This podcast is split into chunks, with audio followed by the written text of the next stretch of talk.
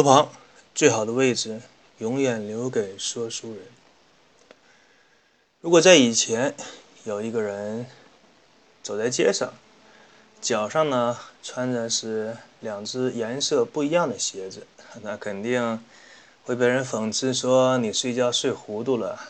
但是现在，这个成为一种流行时尚，这种鞋呢被叫做鸳鸯鞋。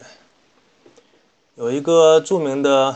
珠宝设计师说，他出差的时候，只要带足三双鸳鸯鞋，就足够替换了。因为三双鸳鸯鞋就是六种颜色的变化，可以穿出九双的效果。那么脚上穿的鞋子，尤其是我们日常生活中的那些运动鞋，在这个世界范围有两大品牌，一个是耐克，一个是阿迪。过去的几十年当中，耐克和阿迪可以说是。一对冤家，一对对手，几乎在不断的搏斗、较量，这么一路走过来的。由他们开始的广告营销模式，甚至演变成了体育用品领域里的游戏规则。那么，他们之间的争霸故事，可以说像一部小说一样，或者你可以把它比喻成体育用品企业里边的《孙子兵法》。远在1985年的春天，美国。很多的电视观众看到了这样一条广告，在这个广告当中，一个小伙子伴着飞机发动机的引擎的声音飞天一跳，这一跳被很多人称为“云中漫步”，让当时的很多美国人看的是如痴如醉。一些比较善于观察的观众就发现了，在这个广告片当中，这个跳起来的小伙子是谁呢？他就是在九十年代。叱咤风云的 NBA 球星迈克尔·乔丹，广告呢是耐克公司找人制作出来的。它不仅证明了乔丹拥有特殊的飞翔能力，也暗示着他脚上的那双耐克运动鞋有着不平凡的功能。随着这段广告片不断在广告这段广告片呢不断在电视上滚动播出、循环播出、洗脑洗脑式的播出，整个美国呢。就掀起了抢购乔丹运动鞋的热潮。其实那个时候，如果你买乔丹鞋呢，真的是挺物有所值的。乔丹一代如果留到现在的话，不说跟你的房产差不多，也至少翻个几倍是很轻松的。学校附近的商店，任何一个年轻人都能轻易地说出十几种以上刚上市的耐克产品。很多人甚至记得。印在乔丹篮球鞋上的六位数字的那个库存号码。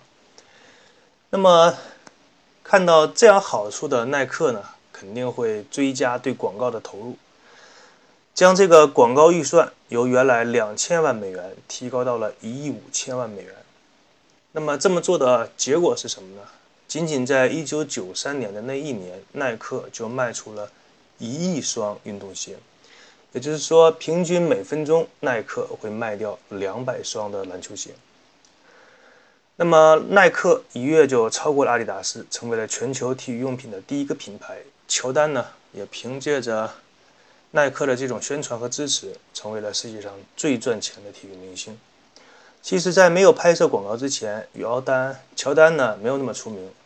除了少数喜欢大学生篮球的年轻人和观众以外，大部分的美国人呢，甚至都没有听说过乔丹。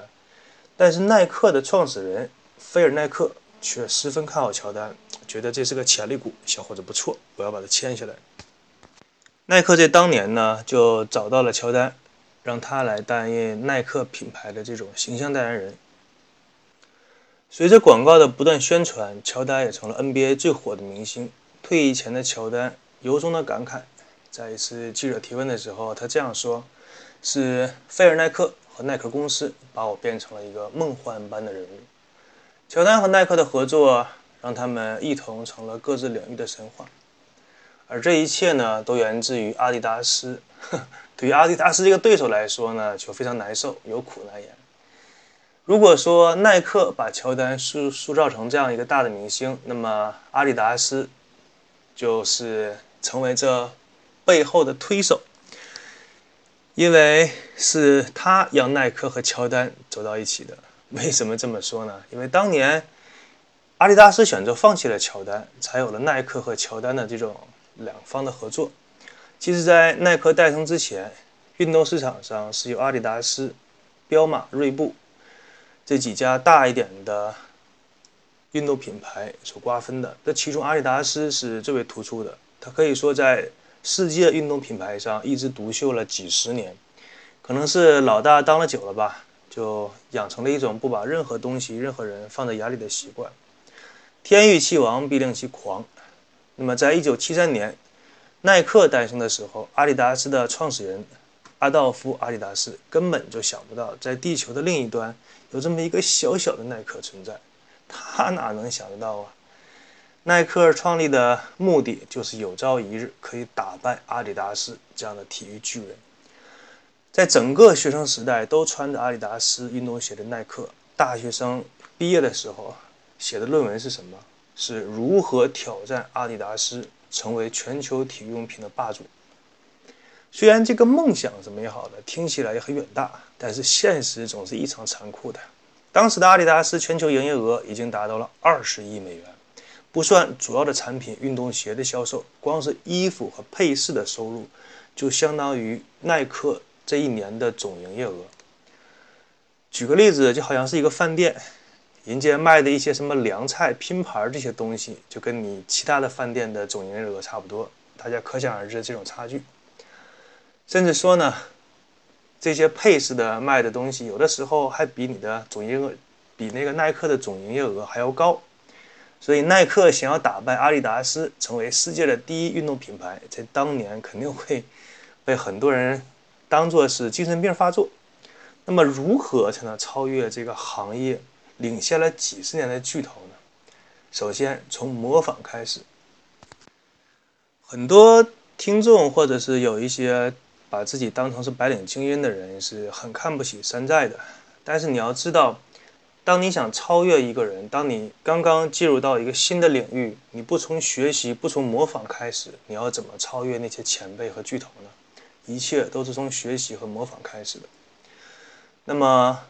耐克就是这样做的。最开始的时候，他不仅模仿阿迪达斯的产品，而且在市场营销上也完全模仿阿迪达斯，就是你怎么做，我就跟着怎么做，充分的利用国际大赛以及大牌明星的广告效应。耐克呢一直学习阿迪达斯，签约了不少运动员，但是他签的都是一些什么二线的运动员，一直没有签到那种真正大牌的运动员，那种大牌的篮球明星，所以他急需一艘旗舰。可以闯出自己的品牌，帮助耐克在这个体育用品市场上站稳自己的脚跟。正是乔丹给了耐克这样的一个机会。耐克给乔丹开出了极为优厚的条件，除了给他支付巨额的代言费用，还答应乔丹以他的个人形象帮他。立一个他个人的品牌——乔丹运动鞋，甚至每一双乔丹的运动鞋的销售当中，都会给乔丹提成。每卖出一双，每卖出一双你的鞋，你就会得到相应的那种提成。这个诱惑实在太大了。可以说，这种合作方式在当时整个体育用品当中，没有任何一家体育用品商提供这样的条件。耐克属于首创。但是你要知道，即使是这样的条件。乔丹最开始还是拒绝了这份合约，很奇怪为什么会这么做？因为乔丹他是一个阿迪达斯的粉丝，这阿迪达斯球衣球鞋，乔丹都很喜欢，他渴望得到的是阿迪达斯的合同，而不是耐克的。但是那个时候，阿迪达斯的旗下已经有很多的明星球员了，那个阿迪达斯看乔丹过来，就是谈这个代言的问题，阿迪达斯根本就看不起乔丹，跟他说。给你十万美元，爱签不签？别的什么条件甭给我提，要么你就签，要么门在那边，你在外边帮我把门带上，要不你就走人。这是阿迪达斯给乔丹当初开出的条件，十万美金。耐克出多少钱？两百万美金的代言费，还不算每一双乔丹运动鞋的提成。这两者之间的差距有多大？大家自己心里有数。所以说，你既然这样的话，那故事的结果，大家用脚趾头也猜得出来。耐克签下了乔丹，阿迪达斯万万没想到的是，对乔丹的放弃，给自己制造了一个如此强大的对手。那么尝到了甜甜头的耐克呢，更是一举签下了科比、刘易斯、罗纳尔多、罗纳尔迪尼奥、泰戈伍兹等等等等，在当时可以说叱咤风云的那些体育明星。与耐克签约的运动员总数，甚至超越了其他体育用品公司所签约的总人数，还多很多倍。利用了这一个切入口，让耐克一举打破了阿迪达斯王者独步的神话，而耐克也开始绝对的优势，成为体育用品的老大。从此，这个两大运动品牌竞争的局面就此展开。不管阿迪达斯有多么后悔，不管阿迪达斯有多么心不甘情不愿，那么一个强大的对手出现已经成为事实。羽翼丰满的耐克甚至打算在阿迪达斯。最骄傲的地方，体育赛场上分一杯羹。这个故事要说到一九九六年，美国的亚特兰大奥运会，世界三大赛事奥运会，然后 F 一方程式，还有一个就是世界杯。那么，作为世界三大赛事之一的奥运会，阿迪达斯又一次成为了官方的合作伙伴。耐克呢，什么都没捞着。可以说，在正面战场上，耐克鲜有作为，缺少了奥运会合作伙伴这样的一个头衔，他就不能采用大规模的户外宣传来与阿迪达斯正面的那种宣传抗衡。同样呢，又不能把自己跟奥运绑定在一起，让他的那些消费者们对他有一个概念。但是办法嘛，总是人想出来的，只要思想不滑坡。办法总比困难多。这条路不通，那我就拐个弯儿呗。就算是我没有办法直接参与到奥运会，耐克依然没有放弃。他努力寻找着一切可以找到的机会来宣传自己的品牌。首先，他在奥运会的主管场附近租下了一个停车场。你奥运会的主管场不是不让我进吗？哎，我租你旁边的那些东西，这样可以吧？我在旁边租一个停车场，设立了一个耐克的这样的一个一个运动营，在场馆外面大肆的宣传自己的产品，同时呢，利用自己签约的顶级明星在各个赛场上展示自己。一个奥运会的主要收入来源是什么呢？合作伙伴、赞助商和这和供应商。但是耐克呢，不属于这三个当中任何的一个。也就是说，那耐克呢，虽然说一个美金都没有花。却沾了奥运会的光，很多不明白这里边的道理的观众呢，都误会的以为耐克好像也是奥运会的什么顶级赞助商吧？要不他为什么会在奥运会赛场旁边有那么多的宣传？那么耐克成为了体育用品的老大，依然用这种彪悍的牛仔一样的风格跟阿迪达斯对着干，这个可以说阿迪达斯自己也是想不到的，也接受不了。耐克之所以这么做，是因为跟他非常晚的崛起有关。虽然说耐克已经取代了阿迪达斯的江湖地位，成为了体育用品界的老大，但是在奥运会、世界杯等等的各大赛事上，阿迪达斯依然是当仁不让的绝对的霸主。可能有的听众听到这里就很奇怪：耐克既然成为了体育用品的江湖老大，他肯定是不缺钱。那为什么就签不下像奥运会这样的一个合作商、供应商的身份呢？其实总是有人说中国是什么人情社会，其实在国外或多或少人情这个东西还都是有帮助和有关系的。一个陌生人过来跟你谈生意，和你认识的人和你的亲朋好友过来跟你谈生意，感觉是完全不一样的。即使在国外也是这样。那么从一九四八年。到现在为止，阿迪达斯呢一直都是这些顶级赛事提供赞助。他们和国际体育管理机构之间的这个关系，他们的关系之深，他和那些人的关系之好，是外人难以想象的。可以说，耐克想直接插进来，基本上没有办法撼动阿迪达斯在这些顶级体育赛事当中的地位。因此呢，就出现了一个非常非常有趣的一个局面。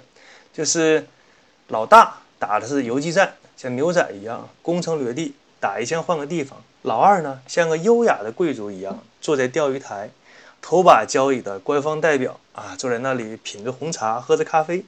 看着耐克在外面跑来跑去。耐克的进攻啊，虽然说动摇不了阿迪达斯它官方代表，但是起到那种宣传效果，可以说是阿迪达斯几倍的效果，也就成就了耐克此后的经典保留战术，而且屡试不爽。阿迪达斯啊，可以说是不做大哥好多年了，而且忍辱负重，一直在找寻着超越耐克的机会。那么时间流转，到了二零零八年。很多企业都盯上了北京的奥运会，在阿迪达斯看来，风水轮流转，哎，今年也该到我家了。于是，一场酝酿许久的战役就打响了。北京奥运，阿迪达斯真是大手笔，耗费十三亿人民币这样的巨资，换来了合作伙伴的称号。奥运赛场上，所有的运动员登台领奖的时候，必须身穿阿迪达斯，而且所有赛场技术官员、志愿者都得穿上阿迪达斯。既然阿迪达斯有尚方宝剑在手，那么耐克肯定是不甘落后。几乎在阿迪达斯把所有的精力都投向了争取合作伙伴资格的同时，耐克可以说，哎，我又玩了一招牛仔战术，打了阿迪达斯的一个措手不及。那么这一次，耐克会用什么样的方法来对付阿迪达斯的这种进攻呢？在下一期节目与大家分享，拜拜。